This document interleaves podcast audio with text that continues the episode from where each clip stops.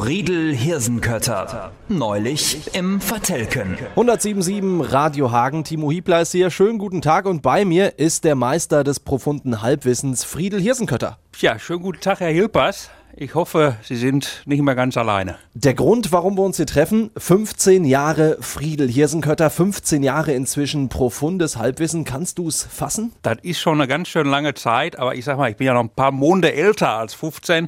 Aber wie ihr das hier jede Woche ins Radio kriegt, das will ich irgendwie mal wissen. Ich will es mal rausfinden. Und der Sache gehen wir jetzt mal auf den Grund. Du bist ja inzwischen äh, nach 15 Jahren wahrscheinlich ein richtiger Promi im Vertelken in deiner Stammkneipe am Tresen.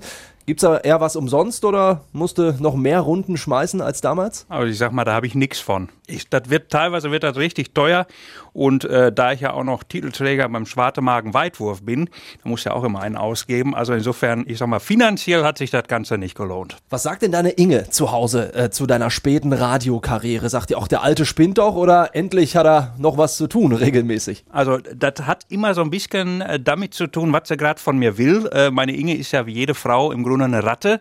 Ja, was sie nicht sofort frisst, das äh, schleppt sie weg.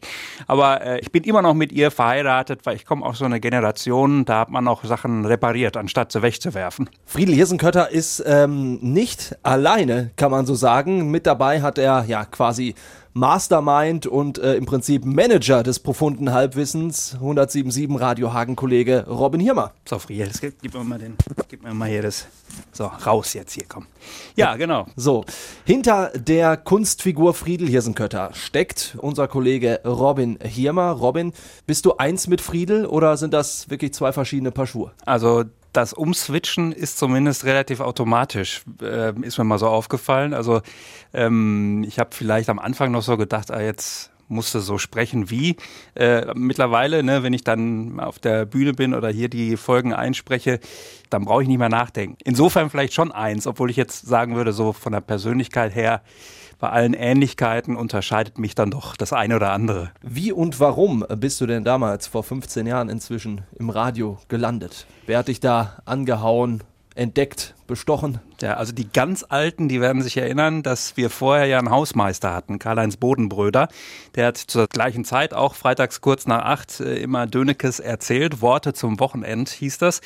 Und der Kollege, der den Bodenbrüder gemacht hat, der Carsten Schnieders, hat irgendwann gesagt, ich gehe nach Köln, ich gehe zum Fernsehen. Mittlerweile schreibt er ja die Fragen für Jauch, für Wer wird Millionär und auch für andere Sendungen. Ja, und weil wir eh schon immer so hin und her gefrotzelt haben, auch so in diesem Dialekt hat er gesagt, ja, ich bin weg äh, nächsten Freitag, dann musst du es halt jetzt machen. Diese Figur, Friedel Hirsenkötter, also die polarisiert ja schon ziemlich. Es gibt wahrscheinlich manche, die äh, würden am liebsten ins Radio treten. Die anderen, die freuen sich und schalten dann gerade dafür ein.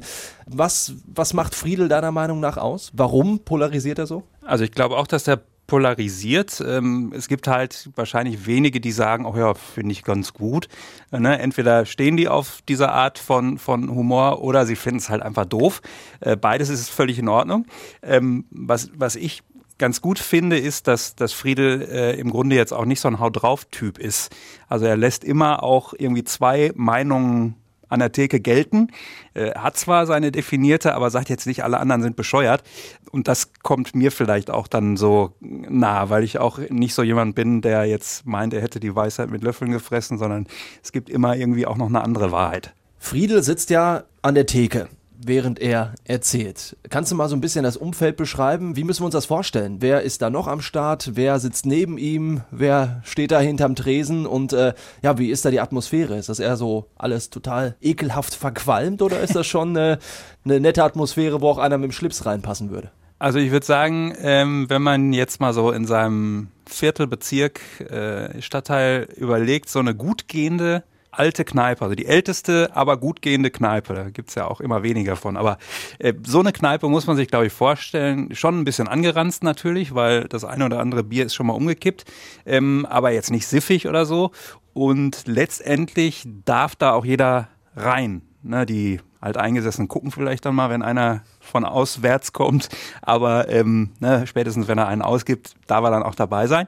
Ähm, insofern ja, rustikal, irgendwie so eine so eine alte Stammkneipe. Jetzt wollen wir ja mal gucken, äh, wie das Ganze hinter den Hirsenkötter-Kulissen so abläuft. Wie sieht's denn aus? Du suchst ja Themen pro Woche aus, die gerade gesprächswertig sind. Was pickst du dir raus und was sind so Themen, wo du sagst, ah, lass ich lieber die Finger von? Also der harte Tag ist auf jeden Fall immer der Donnerstag spätestens, weil da die Folge geschrieben wird und dann auch äh, vertont wird. Ähm, und es gibt so Wochen, da ist ganz klar irgendwie, äh, das ist das Thema. Beispielsweise, wenn es hier in der Stadt äh, Haushaltssperre oder klar während der Wahlzeit, Wahlkampfzeit, da stellte sich das eigentlich auch immer von selbst auf. Es können aber auch ganz alltägliche Sachen sein, die ich selber er erlebt habe oder die man mir erzählt hat. Und es kann dann auch mal die große Weltpolitik sein. Ähm, so richtig kann ich den Filter wahrscheinlich nicht in Worte äh, fassen. Wenn mir einer eine Geschichte erzählt und sagt, Mensch, das wäre doch was für ein Friedel. Und ich denke da so, nee, das ist gar nichts für Friedel kann ich dann vielleicht gar nicht begründen oder so, aber das ist dann halt so. Wenn wir jetzt mal auf diesen Produktionsdonnerstag gucken, wo du das dann wirklich auch einsprichst, beziehungsweise vorher erstmal ähm, aufschreibst. Du schreibst es, ja, ich kenne dein Skript ja ähm, eher in Lautschrift auf. Im Prinzip auch so, dass es kein anderer lesen kann. Hast du das von Anfang an gemacht oder ist dieser Hirsenkötter-Slang auch gewachsen über Jahre und du kannst dann mit diesen Scheuklappen gar nicht mehr anders? Also ne, ich habe das schon immer eins zu eins aufgeschrieben und ähm, im Gegensatz zur Bühne auch eigentlich nicht improvisiert. Manchmal merkt man dann beim äh, Einsprechen, ah nee, die Formulierung ist blöd oder muss man irgendwie noch was, noch ein Füllwort rein oder so. Äh, ansonsten aber eins zu eins und äh, ich glaube auch, dass das in der Schriftform überhaupt nicht funktioniert. Also es gibt ja von Herbert Knebel oder so, gibt es ja Bücher, die dann auch so geschrieben sind. Fand ich auch immer blöd. Also habe ich mal in eins reingeguckt funktioniert aber nicht. Das muss man echt gesprochen äh, hören. Und äh, ja, jeder, der diese Sprache nicht gewohnt ist, kriegt halt auch irgendwie Augenschmerzen. Der nächste Schritt ist, du nimmst das Ganze tatsächlich hier auf in unseren Produktionsstudios. Das passiert ja auch am Donnerstag. Wie müssen die Leute sich das vorstellen? Also mutierst du dann im Prinzip zum Friedel Hirsenkötter und stehst dann ähm, mit leicht gebückter Haltung, mit Hut vor dem Mikrofon? Oder bist du einfach Robin Hirmer, der gerade im Kopf einfach den Friedel abspielt? Also ich merke schon, dass, dass das irgendwie anstrengend ist, in Anführungsstrichen. Also irgendwie, ich spanne den Körper da schon irgendwie an und gestikuliere, glaube ich, auch ein bisschen mehr, als ich das normal machen würde. Und äh, das werden die Leute kennen, die es auf der Bühne schon mal gesehen haben. Äh, ja, die, die Fratze ist dann auch so ein bisschen anders, um dann so sprechen zu können. Ähm, das ist, ist dann auch so ein, so ein automatisches Mutieren. Das Intro läuft und diese Kneipenatmo läuft ja dann im Hintergrund auch beim Einsprechen auch. Und äh, ja, das ist dann für meinen Kleinhirn, keine Ahnung, das Signal, so jetzt äh, Friedelzel los. Brauchst du dann vorher vielleicht so ein, zwei Schnäpschen zum Warmmachen oder geht das auch so. Müssen wir jetzt öffentlich äh, reden. Ne? Nein, es geht komplett alkoholfrei. Äh, ist im Grunde jetzt rufschädigend, was ich sage, aber äh, Friedel funktioniert tatsächlich dann auch äh, nüchtern. In den ganzen Jahren gibt es da so Themen, die hängen geblieben sind, die dir in Erinnerung geblieben sind? So besonders dicke Hagener Dinge, hast du ja schon gesagt, Haushaltssperre und sowas. Oder gibt es vielleicht besonders kuriose Sachen, an die du dich so gerne zurückerinnerst? Also lustig finde ich immer die Reaktion natürlich der Leute. Und das ist manchmal ganz komisch. Also so Spezialformulierungen, die vielleicht gar nicht die größten Lacher sind, aber wo sich Leute darüber freuen, dass, dass die Sprache da so schön verhunzt worden ist. Äh, das macht mir auch beim Schreiben viel Spaß, deswegen ist das dann auch ein schönes Feedback. Äh, und schön war jetzt beispielsweise die Nummer, wo sich eine Webcam-Lady äh, bei uns tatsächlich ja gemeldet hatte aus Romanol, weil da die Verbindung, die Internetverbindung so schlecht ist. Hat Friede natürlich gleich aufgegriffen und ähm, habe ich dann auch im Theater an der Folme gespielt. Und dann kamen auch tatsächlich Romanol vorne an an die Bühne äh, nach der Vorstellung und dann haben wir gesagt, Mensch, äh, ist ja, ist ja ein Dingen und bei uns ist das Internet auch so langsam und da habe ich dann gesehen, irgendwie, es ist nah dran an den Menschen und äh, ja, es hat einfach äh, Gesprächswert, hat die Sache getroffen. Äh, gibt es denn Sachen, die immer wieder kommen? Also in, in den ganzen Jahren gibt es da Sachen, die Friedel immer wieder aufgreifen muss als äh, halbwissender Analytiker? Klar, die, die Politiker, ähm, das hat sich zum Wahlkampf dann ja jetzt auch äh, zugespitzt sozusagen, als Friedel dann selber auch angetreten ist. Aber diese ganzen, was Sparen angeht, was äh, die Politiker Zunft so in Hagen angeht, ne, die ja so ihre eigenen ähm, ja auch Macken hat, äh, die greift er natürlich immer auf. Und es ist immer natürlich auch so ein Blick des Underdogs oder des so mit der Außensicht, weil er selber ne, äh, hat ja mit nichts was am Hut, aber kann natürlich hat zu allem eine Meinung.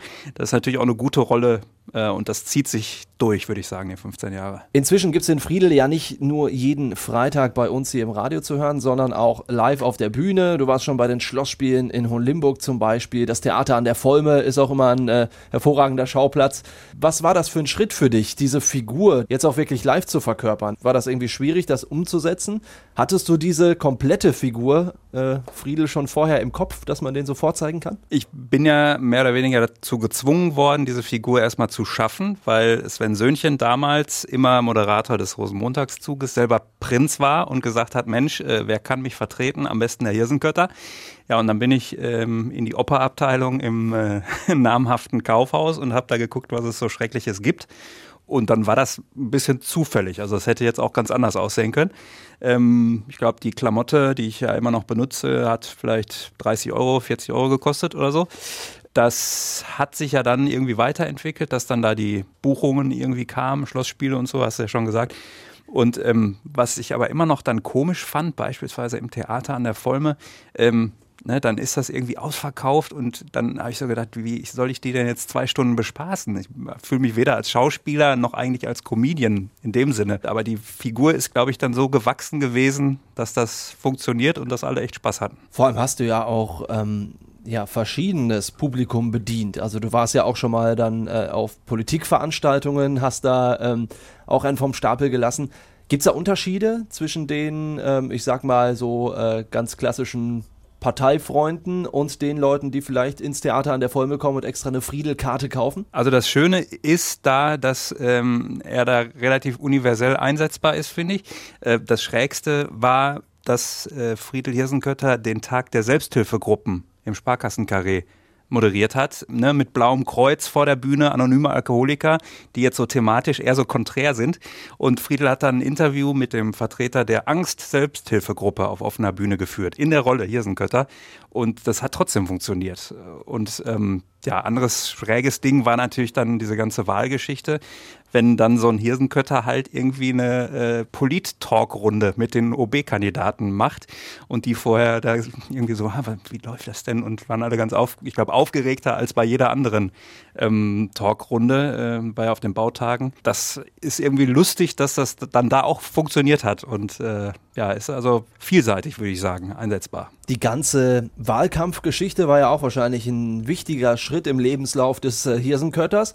Wie ist Friedel zum Politiker geworden? Ja, ich würde sagen, wie die Jungfrau zum Kind.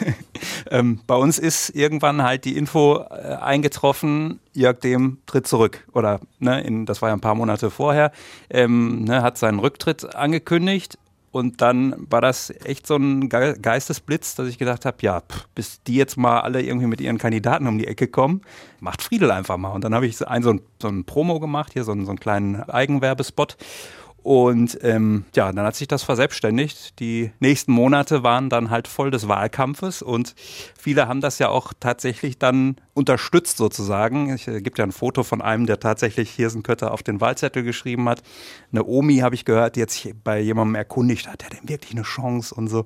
Also das war schon echt sehr, sehr lustig, sehr spaßig. 15 Jahre Friedel Hirsenkötter sind jetzt hier auf dem Tacho. Wie wird das gefeiert? Wahrscheinlich richtig, oder? Ja, natürlich im Theater an der Vollmer auch. Ne? Äh, sechste Mal jetzt da, immer ausverkauft gewesen, was mich natürlich super freut. Und es ist auch ein super Platz da, irgendwie genau die richtige Größe, 100 Leute und äh, auch ein super nettes Team da.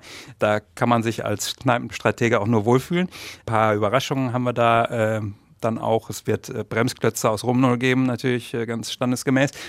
Und ähm, ja, dann äh, hoffen wir, dass der Kater nicht so doll ausfällt. Wie lange hast du vor, weiterzumachen? Friedel am Leben zu erhalten? Denn es gibt ja auch bei solchen Kunstfiguren immer ja, so eine Deadline, dass man sagt, oh, jetzt ist das ausgelutscht oder irgendwie, mir fällt vielleicht nichts mehr ein und ich will dann jetzt das Ganze sein lassen. Gibt es da irgendwelche Pläne? Machst du dir da schon Gedanken? Der Horst Schlemmer soll ja, glaube ich, aufhören. Ne? Hat der Kerkeling gesagt, das wäre auserzählt. Ich habe noch nicht das Gefühl, dass das Ende in Sicht ist, äh, weil Friedel ja immer sozusagen die Sachen, die passieren, die werden ja auch weiterhin passieren, beäugt und aus seiner Sicht so drauf guckt. Insofern, ähm, ja, also wenn ich das Gefühl habe, irgendwie jetzt wiederholt es sich komplett und äh, mir fällt nichts mehr dazu ein, dann Reißleine auf jeden Fall. Aber ähm, nö, Also es ist ganz gut, dass der Autor jünger ist als die Figur. Äh, umgekehrt wäre blöd. Da wird dann ein biologisches Ende irgendwann auf uns zukommen. Vielen Dank, Robin Hirmer, a.k.a. Friedel Hirsenkötter. Ich sag mal, Friedel sei mit euch, meine Säge habt ihr. 107.7 Radio Hagen.